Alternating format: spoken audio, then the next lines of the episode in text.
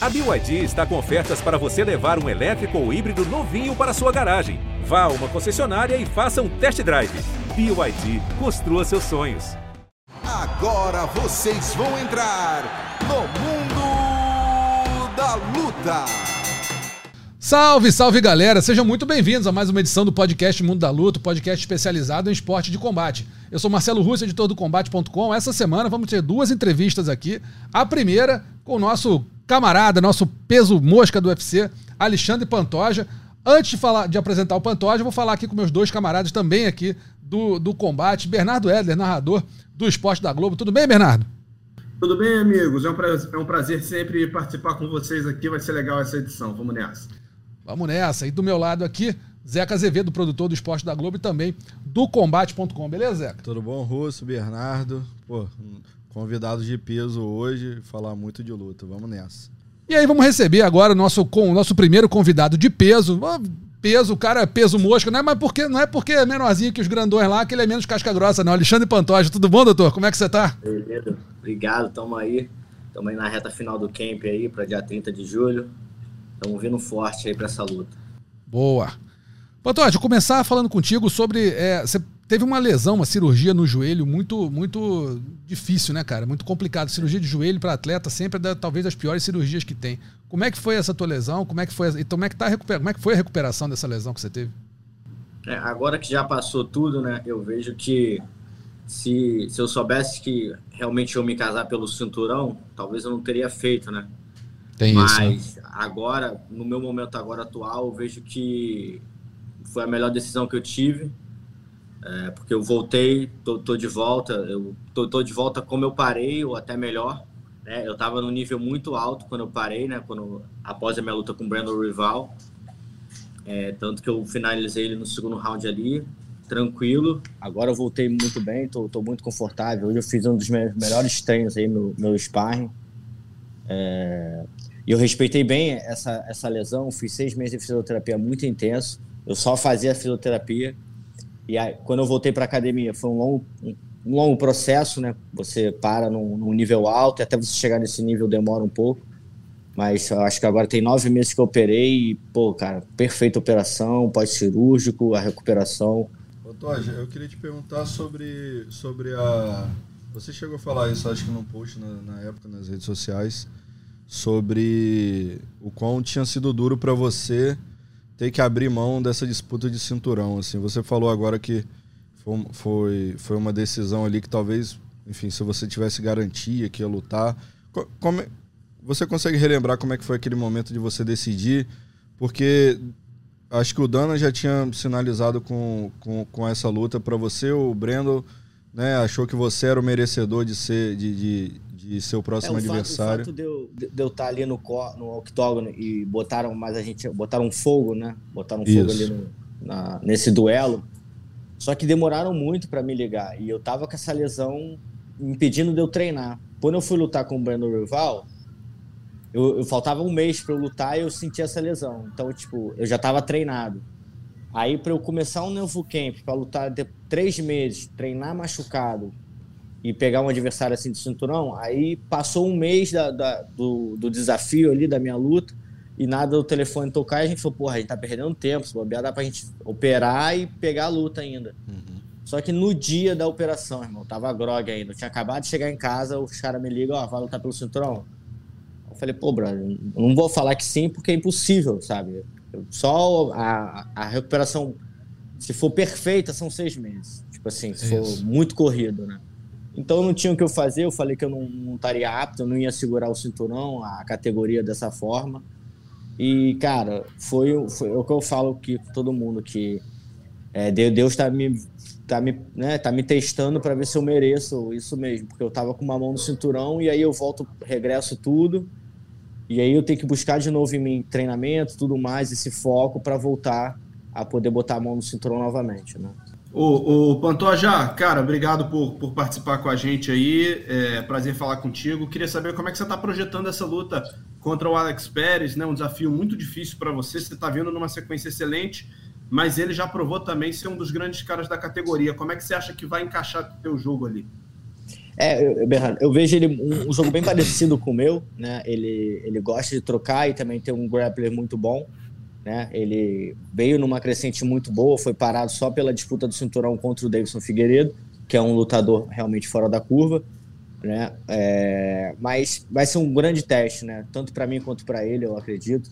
É, a gente está ali na, na mira do cinturão também. Então, cara, é, é, é, isso, cara. Ele é um lutador striker que também gosta de, né, tem o wrestling, a base do wrestling. Eu sou um striker que tem a base de jiu-jitsu. Então, eu acho que vai ser mais ou menos esse confronto que eu tô esperando, né? É, ele é um lutador grande para a categoria também, tanto que já teve alguns problemas para bater o peso, né? Eu vejo que né, nessa configuração atual, eu não aceitaria lutar com ele se ele passar o peso, estourar o peso, porque, né? Ninguém quer saber se o cara bateu o peso ou não depois de um mês, brother. Vamos olhar ali no Sherdog, ver quem ganhou, quem perdeu, uhum. e meu parceiro, quem ganhou, que vai para frente. Então, eu acho meio loucura aceitar uma luta com ele mais pesado, um lutador que já lutou na, na categoria de cima também. Eu faço essa análise do Alex Pérez, é um lutador bem parecido comigo ali, de, de ele tem nocautes, ele tem finalizações, e também tem sabe jogar para ganhar por decisão. Né? Tô vindo de duas lutas aí que são bom, bons adversários, tanto o Manel Cap, que para mim vai chegar aí no top 5 da categoria, Concordo. quanto o Brandon Rival. Eu ainda acho o Cap tá à frente do Rival por ter mais jo jogo ali, mas o, o, Rival já mostrou diversas vezes o, o quão, bom o jiu-jitsu dele é, né? E graças a Deus o meu jiu-jitsu foi ainda superior dele.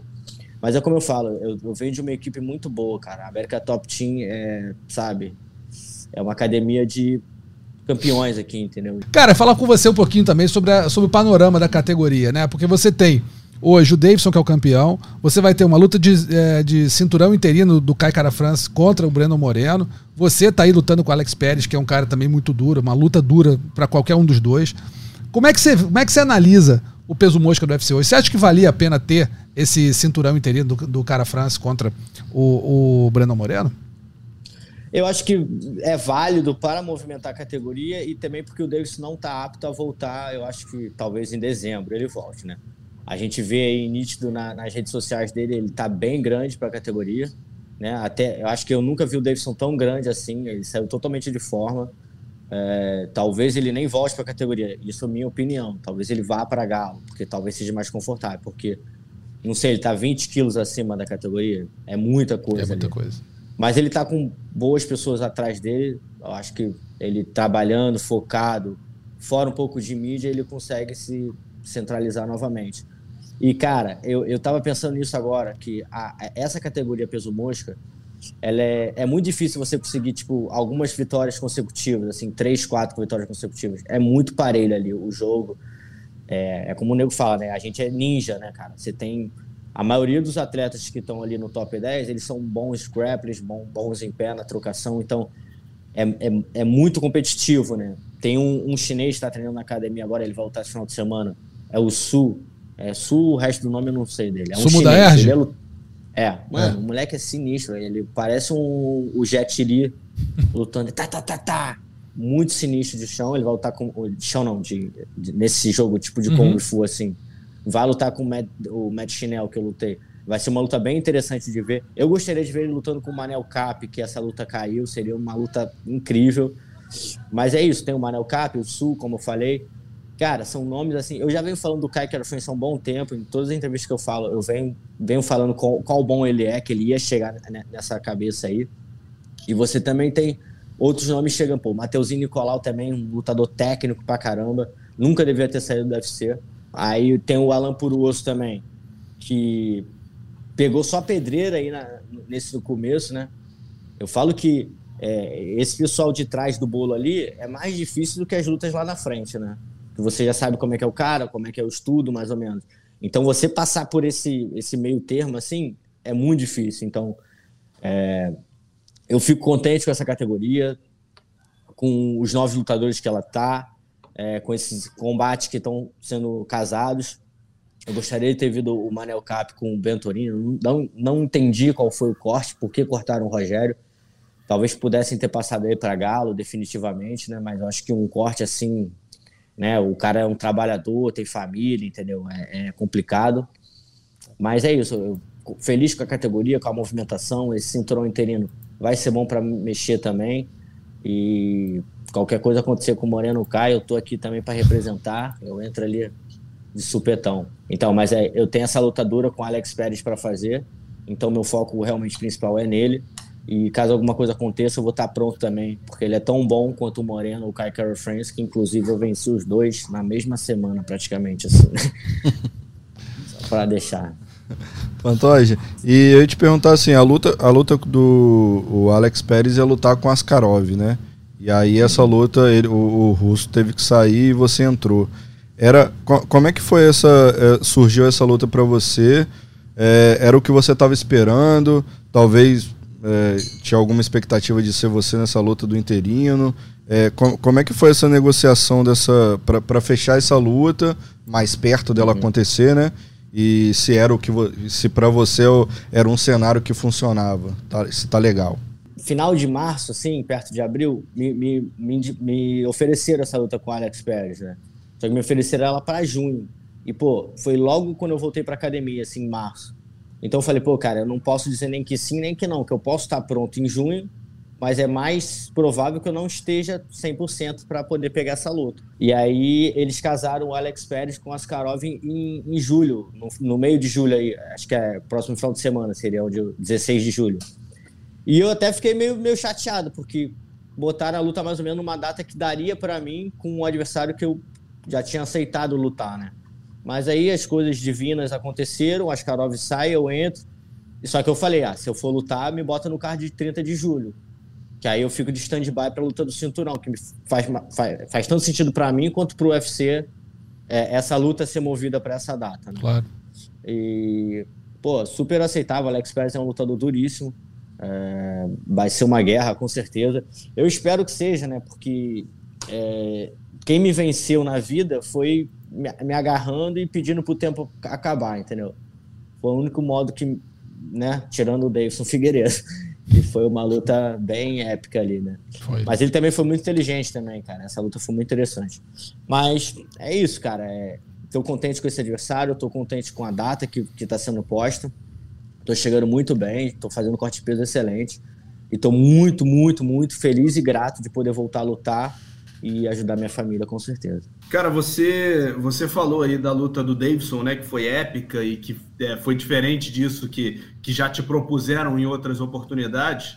Já que você está chegando perto de, quem sabe, reenfrentá-lo, né, é, é, e fazer uma nova edição, o que, que você acha que você faria diferente, assim, cara? Como você treinaria para vencer o Davidson numa, numa eventual... Aí eu não posso falar, né? Eu...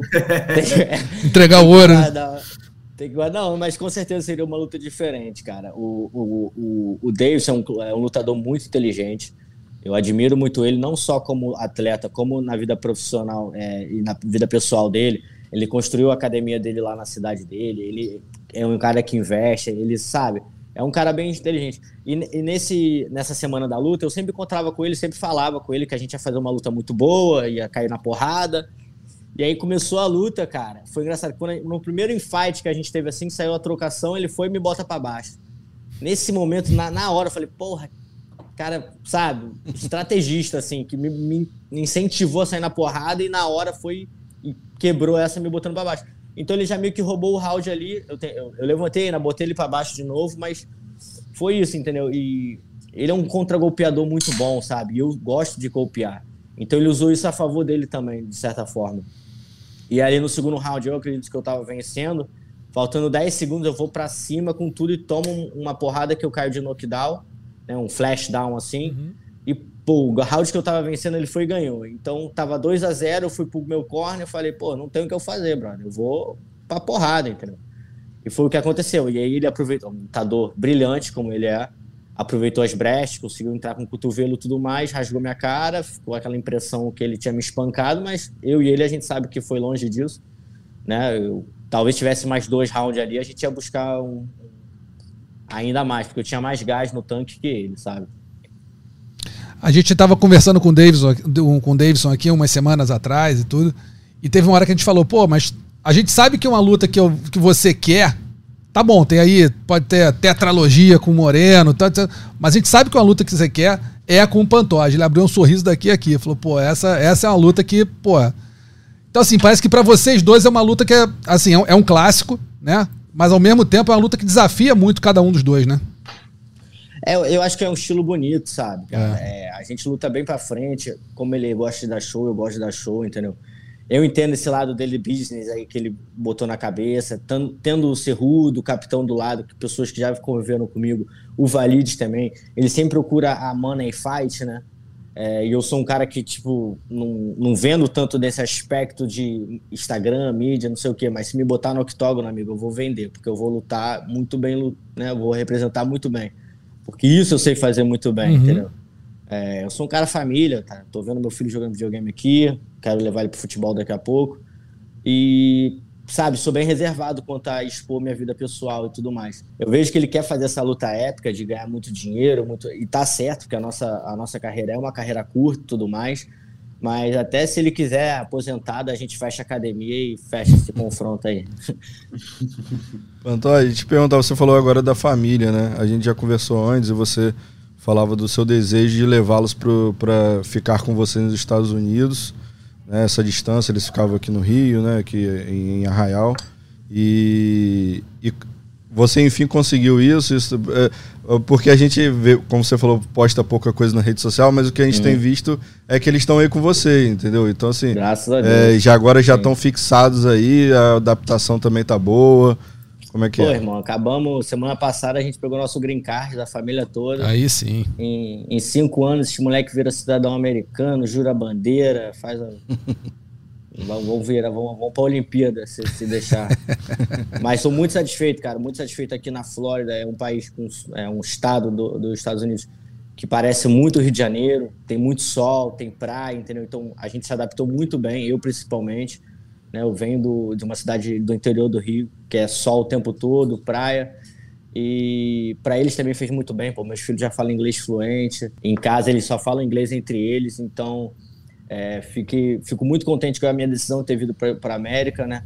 Para os Estados Unidos me aceitar dessa forma. Eu, eu até brinco que você no Brasil, às vezes, como atleta, você passa como vagabundo, como um cara que não quer trabalhar sério.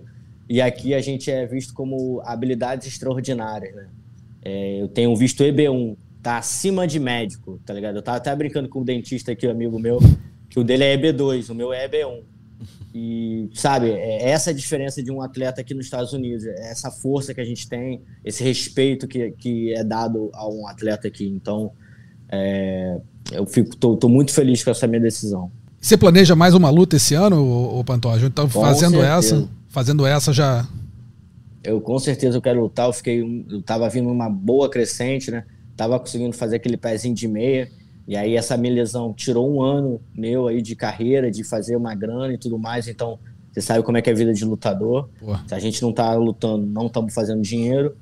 Então eu espero agora emendar aí. Tô, tô me sentindo muito bem, tô em forma. Eu, eu falo que agora eu tô tanto bem no corpo quanto o meu mental tá excelente. Eu evolui muito a minha cabeça nesse tempo aqui na América Top Team como profissional. Então, espero sinceramente estar. Tá, e confio muito nisso que eu vou estar disputando o cinturão ainda esse ano. Seria, você acha que é mais uma. Você vencendo agora, depois mais uma luta para fazer e aí Cara, pro cinturão? olha só, eu vou ser bem sincero com essa declaração. Tipo assim, eu gosto do Davis, todo mundo sabe, eu respeito muito ele, mas eu não acredito que ele volte esse ano. Uhum. Possa ser que a assessoria dele, o pessoal que ele tá agora, o Faber, o pessoal lá da, do, do shootbox do Diego Lima, ajude ele nesse processo. Mas eu, o que eu vi de filmagem dele e tudo mais, eu não acredito que ele consegue bater o peso é, saudável e tudo mais ainda esse ano, entendeu? Claro que eu posso estar errado, a equipe pode fazer uma, uma boa manutenção nele e tudo mais. Mas acredito que possa isso acontecer, dele não lutar ou talvez subir de categoria ele achar melhor isso, e eu estar tá disputando o cinturão com o Caio ou o Moreno. Entendi. É, é pelo que você está falando aí, é, né? Se ele está com 20 quilos acima do peso, cara, na categoria é, de vocês, você perder 20 quilos é você chegar no limite do limite ali do corpo, né? Exato, né? Uma coisa é peso pesado, teve, coisa. Sim, ele já teve um certo problema com isso. Não um problema, né? porque foi muito pouco. Ele é um cara muito profissional. Ele é muito profissional. O que ele se propõe a fazer, ele Sim. faz. Né? E, porra, o que ele fez lá em Abu Dhabi, irmão, foi algo incrível. Foi. Ele saiu com Covid, não tá com Covid, chegou lá em cima da hora, bateu o peso, entendeu? E fez o que fez com o Benavides, com um lutador de altíssimo nível. Então, tudo é, ele, ele é o Missão Impossível mesmo, esse cara. Né? Então. Só não é bonito mas... que nem Tom Cruise, né? Não, tá mais pra tiririca.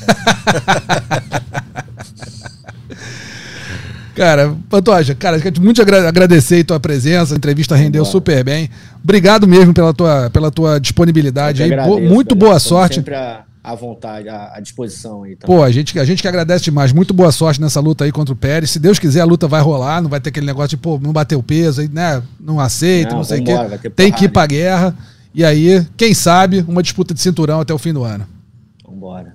Obrigado vocês mais uma vez, obrigado por proporcionar todo mundo aí, é, botar, fazer a gente aparecer mais, né, cara? Que eu, eu falando aqui para vocês também, eu, eu, fico, sabe, eu acompanho o canal Combate e tudo mais. Eu acho que ainda passa muito pouca divulgação sobre os brasileiros, entendeu? A gente fala muito de gringo, a gente fala muitos eventos, fala só dos nomes que estão muito lá na frente, mas eu sinto falta de, sabe, botar aqueles caras tem gente que ainda nem sabe, se mostrar os caras nem sabem quem sou eu, entendeu? Eu tô aí no quarto do mundo aí, entendeu? Então eu sinto um pouco de falta ainda nessas trocas de bola entre o canal claro. e a gente, que é um canal só de luta. Eu acho que só, só no Brasil que a gente tem isso, entendeu?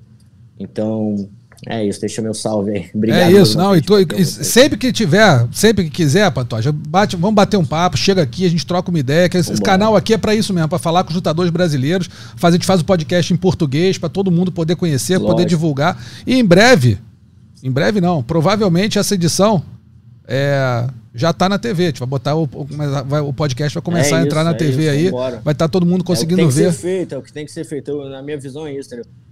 Tem muitos nomes que, que vendem bastante, mas tem muito brasileiro bom, cara. Se você vier aqui na América Top Team, amigo, porra, é um celeiro aqui, irmão. Tem brasileiro pra caramba aqui, todo mundo muito dedicado a isso acontecer. E não só no UFC, né? Pô, teve, tem a história do Raúcho. Porra, porra e PFL. do Natan, do, no Sim. PFL, irmão. O cara tava. O cara é evangélico, mano. Vai pra igreja todo domingo e tava de segurança de strip tease aqui, de strip club. É aqui. mesmo? Tava trabalhando, irmão. E em um ano o cara foi. mete um milhão na conta. É então isso. é isso, irmão. Meu salve aí pra vocês. Mais um agradecimento. Obrigado aí. Valeu, Pantoja. Grande abraço, cara. Abração. Até mais. Nós. Tá aí o bate-papo com o Alexandre Pantoja. Conseguimos conversar aí. Acabou saindo uma entrevista muito bacana com o peso mosca brasileira, que vai lutar dia 30 de julho contra o Alex Pérez. E nossa segunda entrevista dessa semana, ninguém menos do que o homem, o irmão do Durinho, Herbert Burns, vai lutar esse fim de semana lá em Long Island. Tudo bom, Herbert? Já tá em Long Island, né? Tudo bom, tudo bom, mas tudo tranquilo. Cheguei aqui agora, nesse instante, vou dar uma atrasada aqui, mas chegamos bem, chegamos tranquilo. E pronto para estar tá de volta depois de, de um longo tempo. Muito bom. Falar em longo tempo, cara, a gente vai falar sobre isso aqui. Dois anos de ausência, praticamente, né? Maior, acho que é a maior pausa da tua carreira. Você, como é que foi esse tempo todo parado? E você teve alguma, alguma, um temor de que essa inatividade e a, falta de ritmo de luta pudesse te atrapalhar para essa luta? Ah, foi uma ali inevitável a parada, porque foi uma uma lesão no joelho, uma lesão séria no joelho, tive que fazer a reconstrução do, do ligamento do joelho direito, do LCA, um acidente treinando para uma luta, eu lutar contra o Billy Quarantillo ano passado, ia ser 16 de julho Puts. a luta, e agora dia 17 de julho, agora eu vou lutar dia 16 de julho. Então, Fiquei um tempão fora e. Mas é assim mesmo. A gente tem que se adaptar, não dá para forçar. Então, acho, acho que pode se fazer uma diferença assim na, na, na luta, essa ring rust, essa enferrujada é. de, de, de da, do octagon, mas o meu estilo de luta é agressivo, eu vou para dentro, vou para cima desde o início da luta, eu não espero muito não, não fico estudando muito não. E eu fiz bastante sparring para não ficar perder o tempo de luta. Então, nessas últimas semanas, então a gente simulou bastante fazer sparring bastante, não um sparring tão duro para tomar pancada na cabeça, mas para pegar o tempo de luta bom. Então foi isso que, que eu foquei bastante. Eu acho que isso não vai me afetar não. A gente tentou de um, de um jeito, do jeito que dava tentar prevenir esse problema. Tô aqui falando rapidinho, que hoje eu estou em minoria aqui, porque temos, todo mundo sabe, sou, sou rubro-negro, Flamengo, e temos aí um botafoguense, nosso Zeca Azevedo também, botafoguense aqui, tá...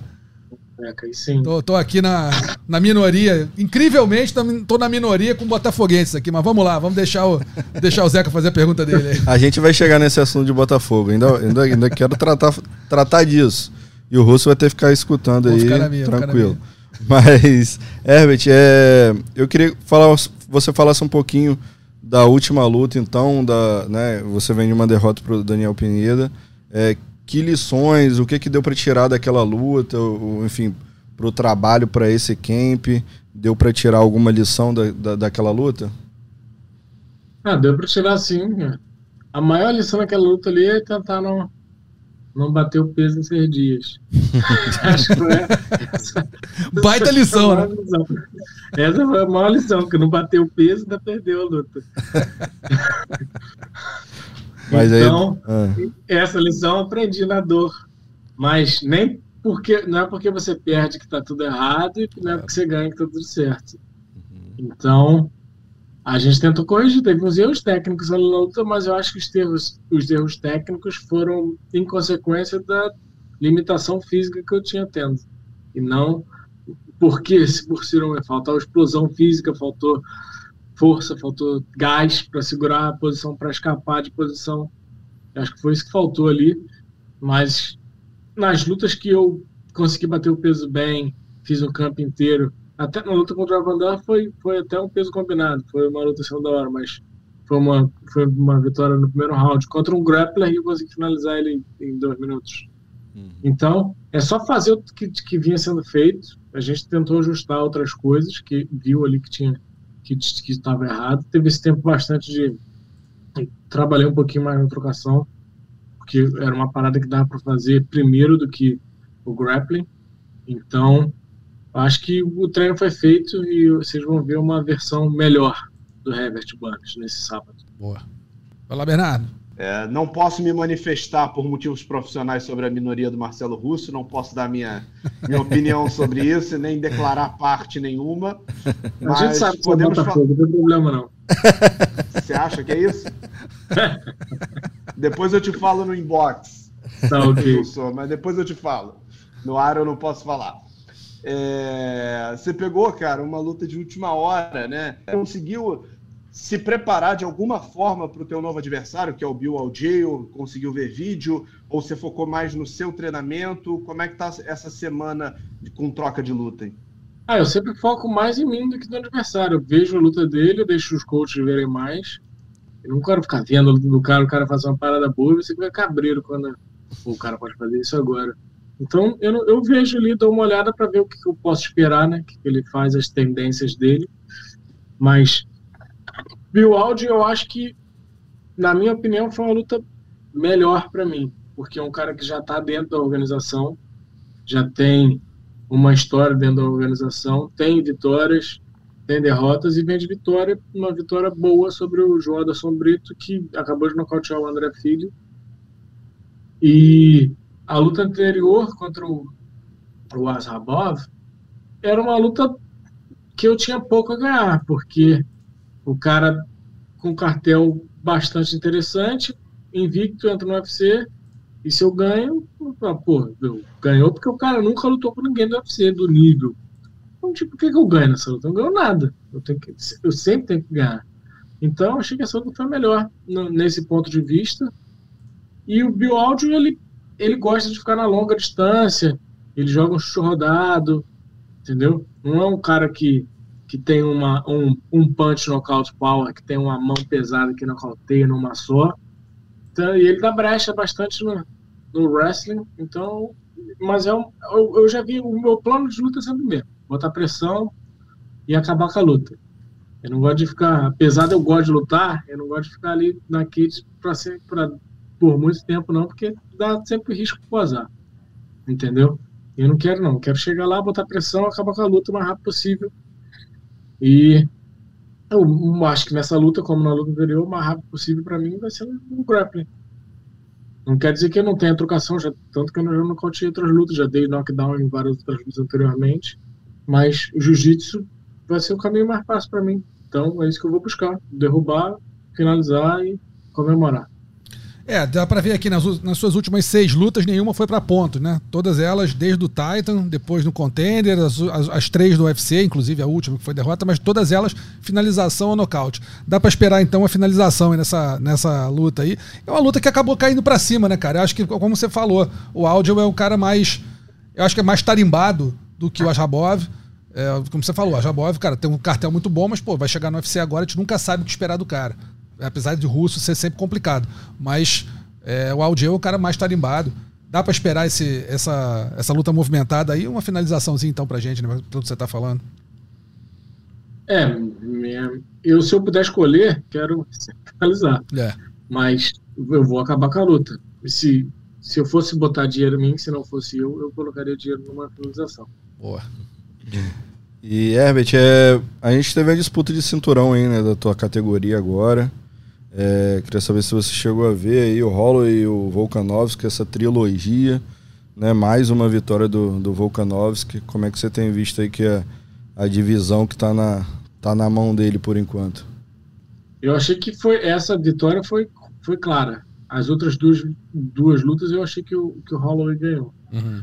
Mas o Volkanovski está muito confiante. Ele vem numa, numa crescente muito boa nessa luta deu para ver ao vivo a última luta dele, porque eu fui ver a luta do, do Durinho contra a última Eve e eu consegui ver de perto. Ele estava bem confiante contra o, contra o Korean Zumbi, não deu nem chance, passou por cima.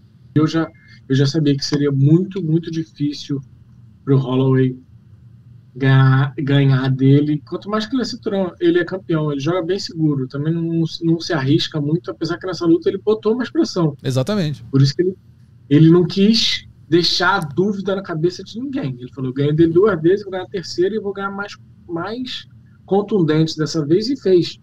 Hum. Cortou o Holloway profundamente, usou o cotovelado, ele é muito forte fisicamente, tem um gás muito bom. Então, impor, impôs o jogo dele sem dúvida nenhuma. Pra, agora, ninguém tem dúvida que ele, com certeza, é o campeão da categoria. E acho que dos caras ali que para roubar o cinturão dele vai ser difícil, porque ele tem um, um jogo bem defensivo. Ele tem um wrestling bom, tem uma trocação boa e é muito forte fisicamente, tem gás. Então, tem que ser algum cara que ou tenha um jiu-jitsu de alto nível, ou tem que ser algum cara que tem um, um nocaute muito forte, uma mão muito pesada. E porque se, se você ganhar, ganhar dele nos pontos, vai ser muito, muito difícil. Você acha que o, o, o Ortega o, e aí Rodrigues aí consegue essa chance aí, quem ganhar? Você acha que é um, quem vencer é um bom adversário para ele? Ou também, o Ortega já foi também, né? Talvez só pro Iaí. O Ortega lutou com ele, a luta foi ele quase pegou ele numa guilhotina. Foi, ali. quase ele finalizou. cara, aquilo foi impressionante, né, cara? E soltou. É. Mas o Ortega tem chance. O Ayer Rodrigues eu não vejo com chance, com todo respeito, não. Não vejo com chance, não. Acho que o Ayer Rodrigues é aquele strike que é legal de ver, porque ele dá um chute rodado, ele é técnico pra caramba, mas ali o, o, o vai botar pressão, vai pressionar ele, dá pra botar ele pra baixo tranquilo, dá pra fazer um pound ali, cansar ele. E eu acho que se eles lutarem, o Volkanovs acaba com ele antes do tempo regulamentar.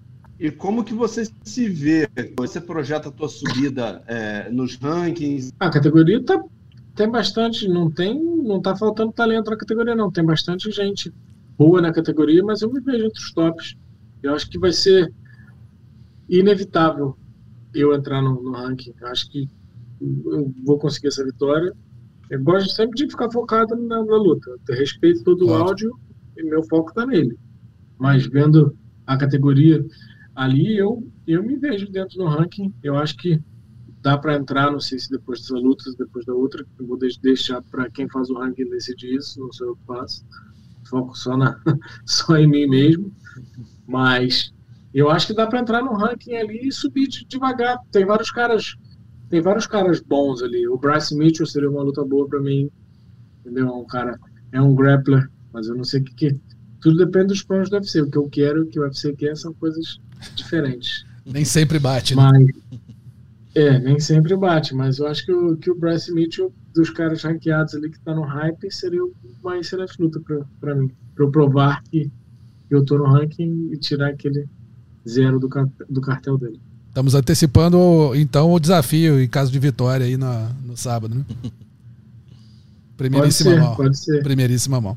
Cara, tá, você estava falando um pouquinho do, do Volkanovski aqui. Eu estava imaginando, cara, eu, eu, acho que ele realmente é o, é o enigma da pirâmide aí do, do, do peso-pena. Porque você falou, o cara é muito forte, tem uma movimentação boa, gás infinito. Difícil de finalizar, o Ortega mostrou isso, né? Quer dizer, ele mostrou pro Ortega isso. O Ortega pegou uma guilhotina justíssima. E depois. O guilhotina teve um triângulo também, se eu não Teve me um engano. triângulo. Teve um Foi logo na também. sequência, Ele- eu acho. O triângulo ele abriu, tava pegando ali e ele decidiu trocar de finalização sem nenhum motivo. Acho que no triângulo ali poderia ter sido a chance. É, poderia mesmo. Mas abriu e, enfim, Volkanovski acabou saindo, saindo vitorioso. Contra o Holloway, eh, essa última luta foi ina- assim, inapelável o resultado. O cara realmente ganhou e ganhou muito bem. É um, é, é um cara que você, estando na categoria, você olha e fala assim, porra, tá bom, eu vou- chegar lá. Claro que todo lutador sabe que vai ser campeão e tem a certeza que vai chegar no topo. Mas é um cara que você olha e fala assim, putz, esse aí como campeão tá difícil de, de ganhar ou não. Você fala assim, olha, eu, eu- se eu chegar lá cumprindo meus, meus, meus passos aqui, pô, tem um, tem um caminho para pegar ele que é, que é o chão ou qualquer outro. Não, eu acho que ele é duro. É uma luta dura para qualquer um, tanto que ele é campeão. Mas eu me vejo com brecha para ganhar dele, porque eu acho que dá para fazer um, um jogo parecido com o do Charles, de sufocar ele chutando bastante, jogando cotovelado, forçando o clinch e forçando a luta agarrada. Eu acho que ele ainda não enfrentou um cara que faz isso. Os caras tentam fazer uma luta mais, mais trocação bem franca com ele e é exatamente o que ele quer. Ele tem uma boa movimentação ali, é muito forte fisicamente. Se está difícil, ele busca o clinch e te leva para a grade, te cansa ali. Então, acho que tem que fazer uma luta botando pressão mesmo, e para briga no primeiro round ali para fazer a briga, fazer um corte acontecer, ou botar para baixo, não conseguir botar para baixo, puxa para guarda mesmo, faz o jiu-jitsu, tenta sair no leg lock, entendeu? Se ele vier na queda ali, dá uma tesourada, tem várias coisas que dá para fazer com ele ali que que que pegar umas costas ali acaba a luta, entendeu? Então, mas é um cara duro pra caramba, tanto que é o campeão. É, então vamos falar o que interessa. Tá satisfeito com o John Textor? A era de John Textor tá boa. Contratação atrás de contratação. Carlos Eduardo, Luiz Henrique, Marlon. Como é que tá o. Como é que, que, que você tá achando desse Botafogo 2022? Tá bem melhor que ano passado, a gente tem perspectiva. Porque eu tô gostando do John Texas. Ele fala pra caramba e eu gosto. Tem gente que acha o cara fanfarrão, não acho não. Acho que ele tem que vender a marca dele mesmo. Tem que falar e tem que sonhar. Tem que sonhar com o pé no chão, não pode ficar sonhando acordado. E, pô, tá, trouxe o, anunciou hoje o, o Carlos Eduardo, já fechou com o Marlon pra temporada do ano que vem. E trouxe o Luiz Henrique com o chapéu aí no, no Marcelo. Esse chapéu é discutível pra caramba, mas tá bom. Depois a gente. Vamos, Só- podemos só ter falado aceita, disso. Só aceita o chapéu e vambora. Foi, foi chapéu, sim. Desistiu porque o outro botou mais dinheiro. pô. O outro botou mais dinheiro, aí eu desisti, pô. Isso aí é perder a. É isso. Ele não tá acostumado, mas vai se acostumar. É, indo tá bom. Tô em minoria, Então, vou ficar quieto aqui. Pô, tem chance aí de trazer o.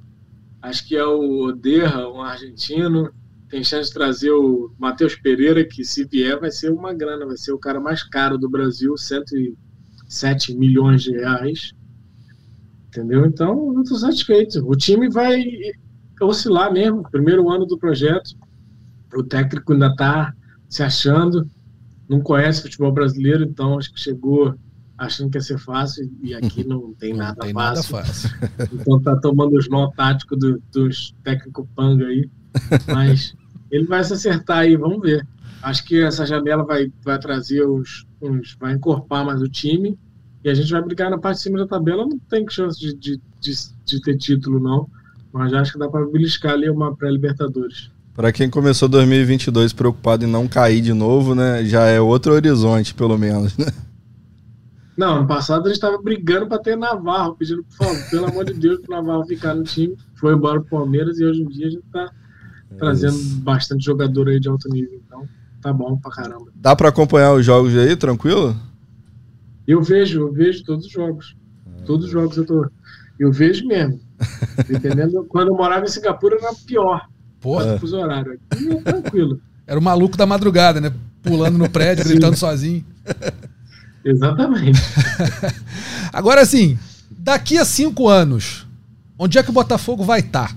Eu quero realista. Eu não quero saber, ah, porque vai campeão do mundo. Pode ser. Assim, daqui a cinco anos, o Botafogo vai estar tá onde? Acho que vai estar, tá vai estar disputando o topo da, da, Vai estar ali brigando pelo título brasileiro. G, G4, G5. Exatamente. É o nível do patamar que está o Flamengo, Palmeiras e Atlético hoje, Corinthians. Acho que vai estar nessa briga ali. Decretar que ganhar, vai ser campeão de tudo, é difícil, porque futebol isso aqui é detalhe, entendeu? Você pode botar todo o dinheiro do mundo e não ganhou. Oh, o PSG tá aí há quanto tempo? É. Esse projeto aí não ganhou é. porra nenhuma na Europa. Uhum. Ganhou nada, não ganhou Champions League, não ganhou nada ainda. É. E mais bota dinheiro, faz tudo que tem para fazer. Pra... Trouxe o Messi, trouxe o Neymar, já trocou de técnico duas vezes. Tem Mbappé, né? Ainda. Então não dá, é, não dá para garantir que vai ser campeão, mas vai estar tá brigando. Mas você vê que o cara tá falando PSG e Botafogo, botando ali, ó. É isso, mesmo nível. Mesmo debate. É tô isso. gostando da confiança, tô gostando da confiança. Tem que ser assim. Eu quero falar com vocês daqui a cinco anos. PSG bota grana na Europa, Botafogo botar grana aqui. É o Shake lá e o John aqui. É isso. Rapaz, eu, eu, gosto muito de falar com o Botafoguense, cara. Pessoal, mas é assim, ó. Eles é não... o Shake lá e o Botafogo, o PSG. Eles não estão acostumados, é, mas vai quatro, acostumar, vai aos perdeu pouquinhos, 3, 4, entendeu? Perdeu 3, 4. Pá! Fora de um texto. Eu tô esperando, eu tô esperando. Não, já perdeu, né? Já, teve, teve gente que já pediu já. A é. fase não tá tão boa, não. A gente tá, ganha, perde uma, perde duas, ganha duas. Tá oscilando pra caramba. Mas Volta Joel. Eu acho que é assim mesmo. É isso. Tem, ninguém, o jogador, eu, eu, eu, conheço alguns jogadores, ninguém entra ali e vai falar, pô, o jogo entrar, vou jogar mal pra caramba. Claro que não. Os caras tentam dar o melhor, só que tem dia que. Tem dia que é noite. Três né? horas de partida, a bola não vai entrar nunca. Verdade. É isso.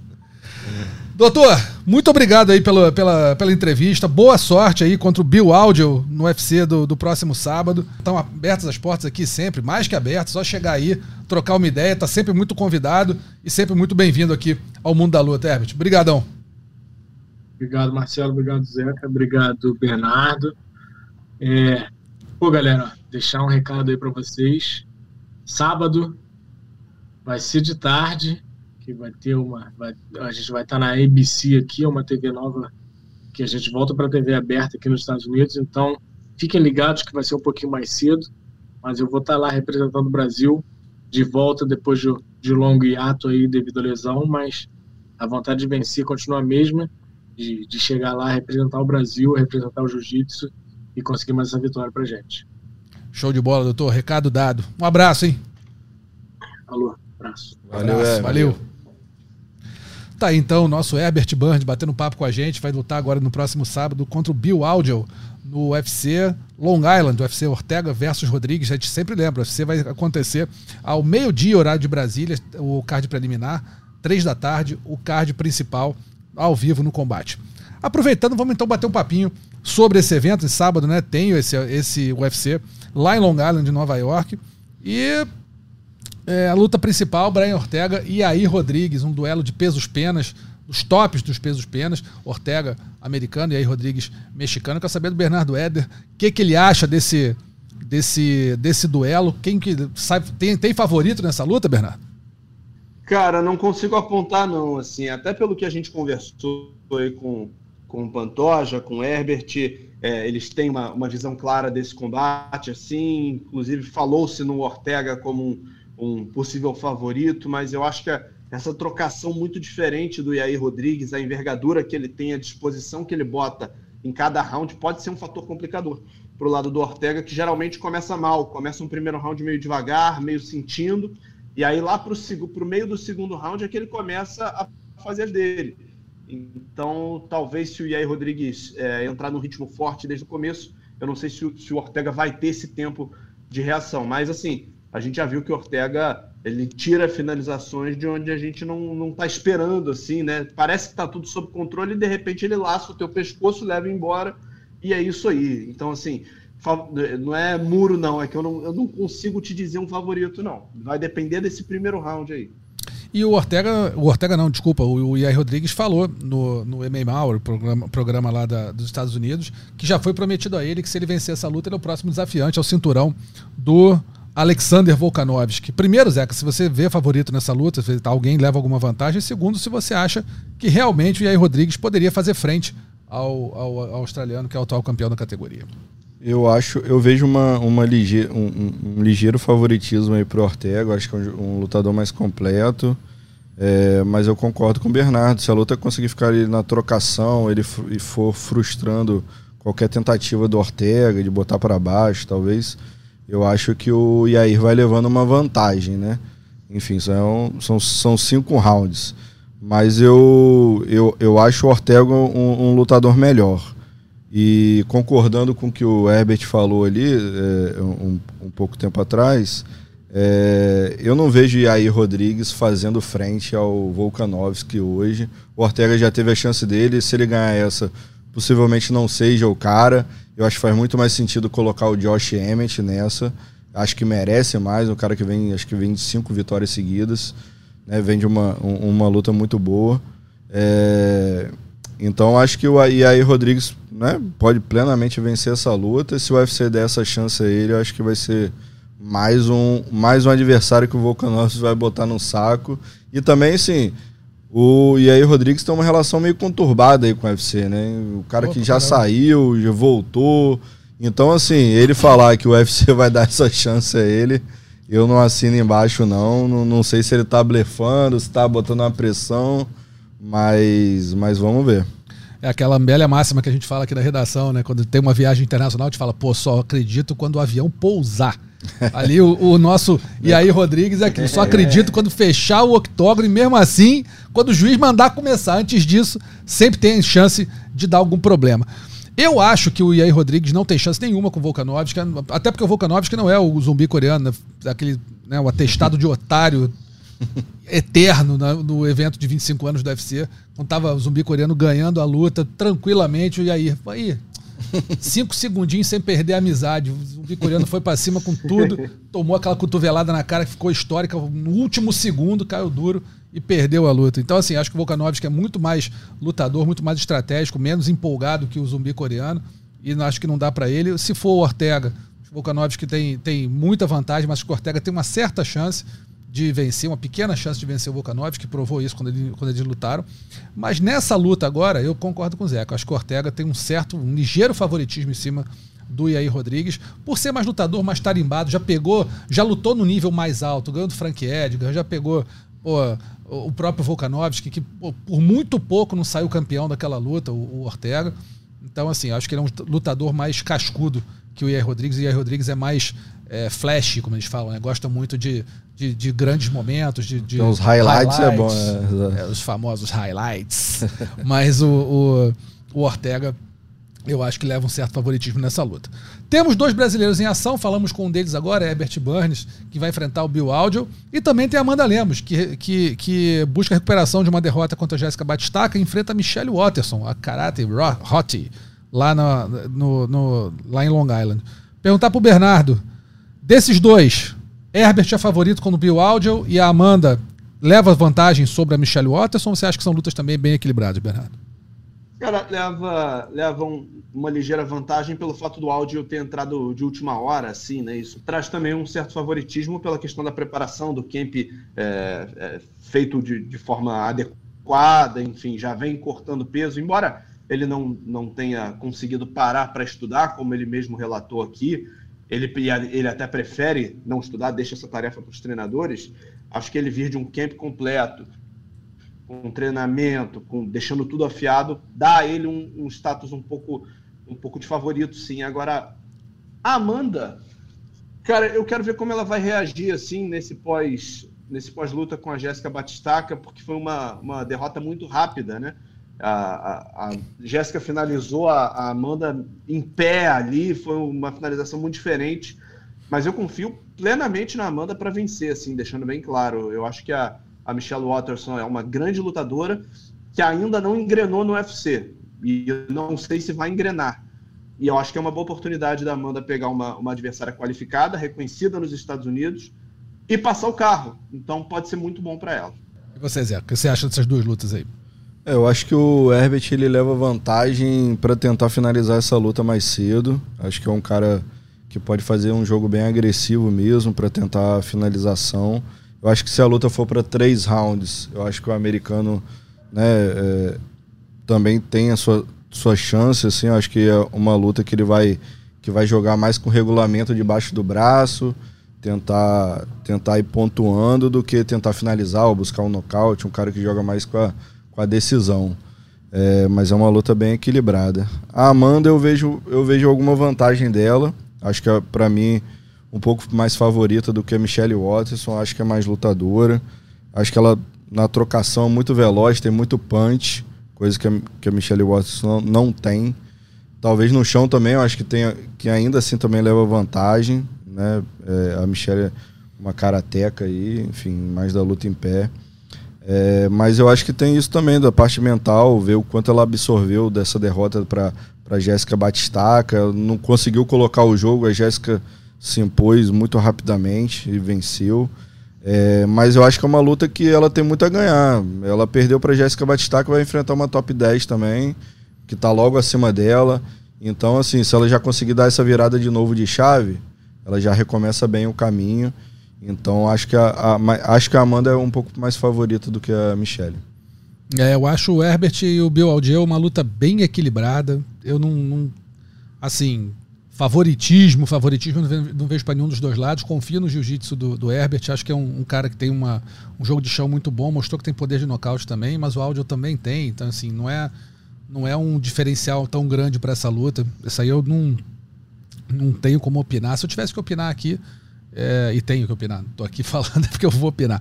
Eu acho que vai ser o, o Herbert que vai sair vencedor desse, desse duelo. Já a Amanda e a Michelle Watterson, acho que a Amanda Lemos tem uma boa vantagem. A Michelle é uma top 10, é uma lutadora é, experiente, mas eu acho que a, que a Amanda vem num momento melhor. A Michelle já acho que já está numa, numa fase né, de, de início de, de, de declínio na carreira, enquanto a Amanda está subindo muito. É, fatalmente vai acabar disputando o cinturão em algum momento. Então acho que a Amanda leva uma certa vantagem em cima da Michelle Watterson. A gente lembra que o UFC Ortega versus Rodrigues acontece agora no próximo sábado, dia, dia 16 de julho. E como o Herbert Burns falou ainda cedo, é cedinho. Meio-dia começa o card preliminar. O Combate transmite o evento ao vivo, na íntegra, com exclusividade. O Sport TV 3 e o Combate.com transmitem as duas primeiras lutas do card preliminar e o card principal eh, e o restante do evento, perdão. O site acompanha em tempo real. Então, card preliminar meio-dia, card principal 3 horas da tarde, sempre horário de Brasília. E vamos rapidinho aqui para os destaques da semana, nocaute finalização, e tem aqui uma eleição para vergonha da semana. É, nocaute da semana temos três candidatos: o Alain Begosso, brasileiro, joada voadora em cima do, em cima do Pérez Stanford no LFA 135. O Ricardo Ramírez, uma pedalada sobre o José Mercado no combate global. E ou o vietnamita An Ho, um chute alto em cima do Matt Barro Mete barro é brincadeira. Em 14 segundos no LFA 135. Começar com o Bernardo Éder. Nocaute da semana, doutor.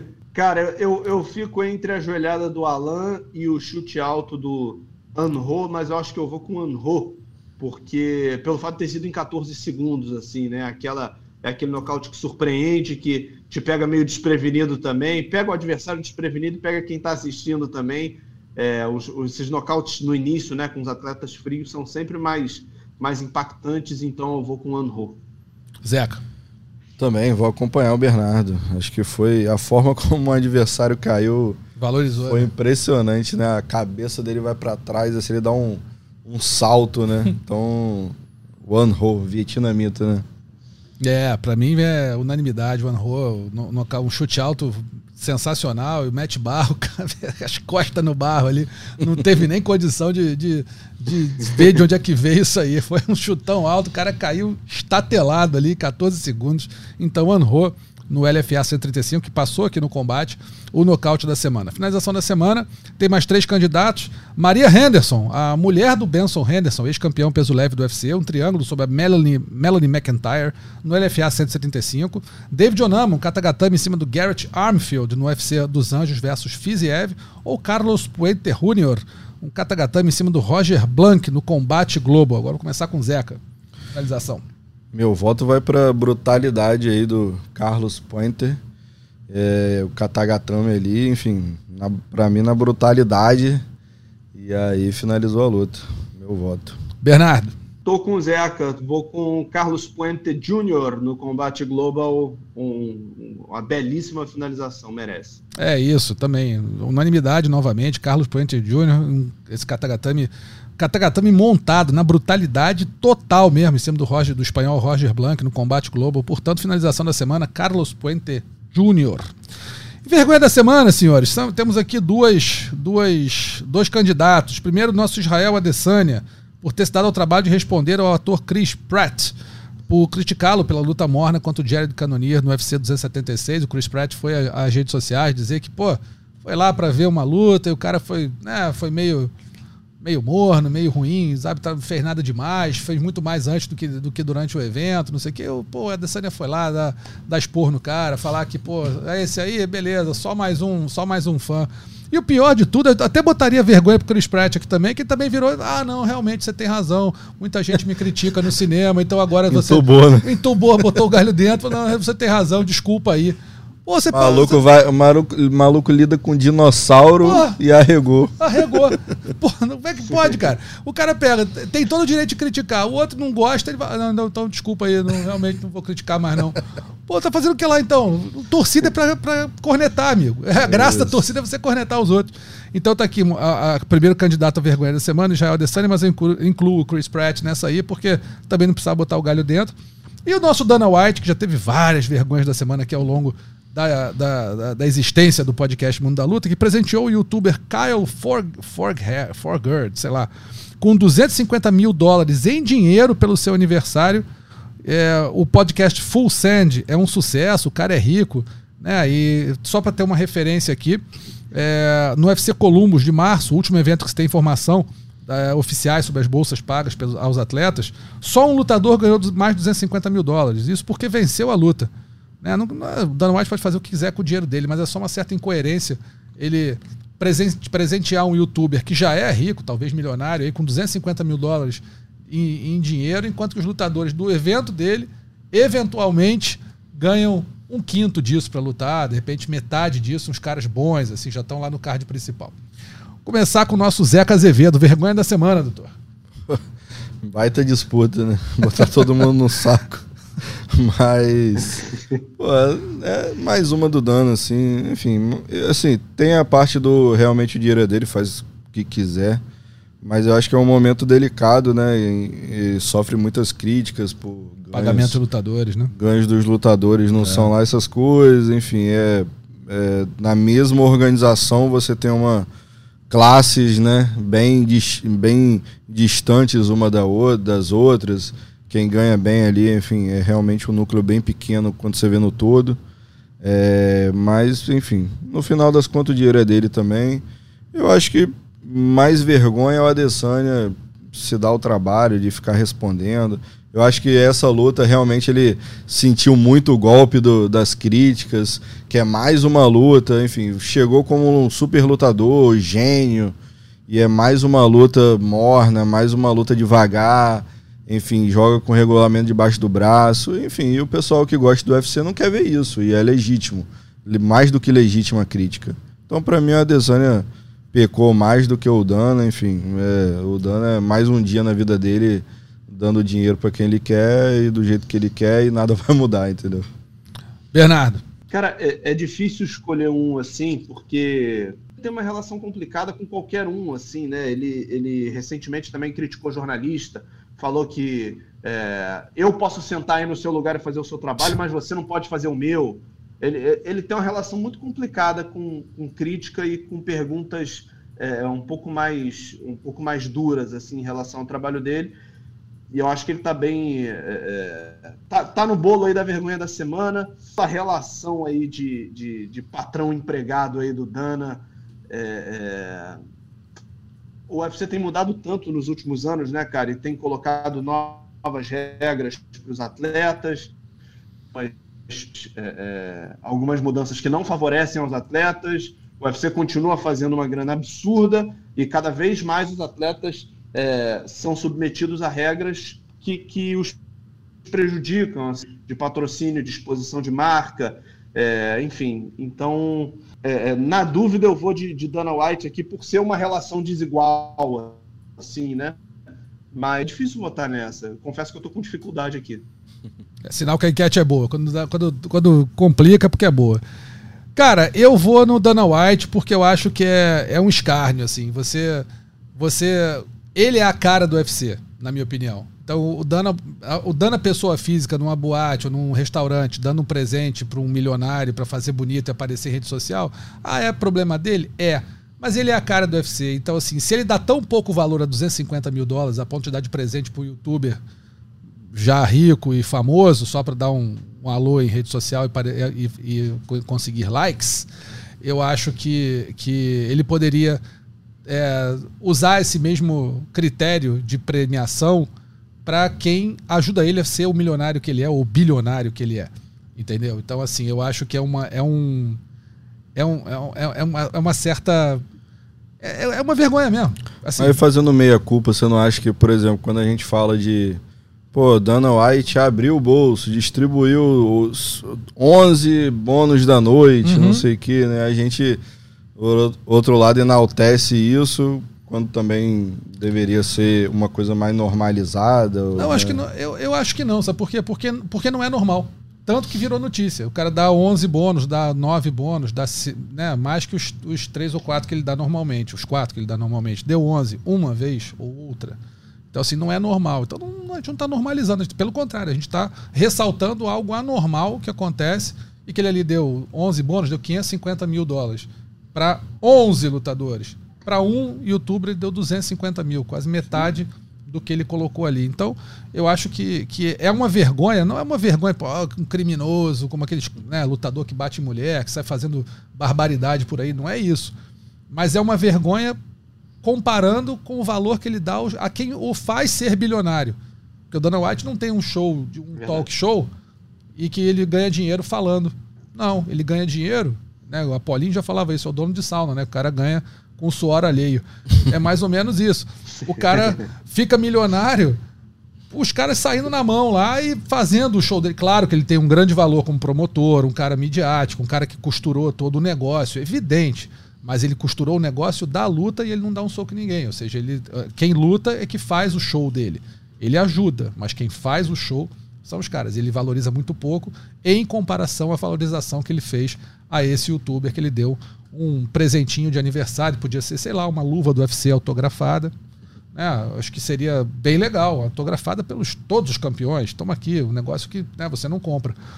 Mas não, ele deu dinheiro. E esse dinheiro que ele dá, para alguns lutadores, mudaria a vida, fazia os caras lutarem com muito mais felicidade.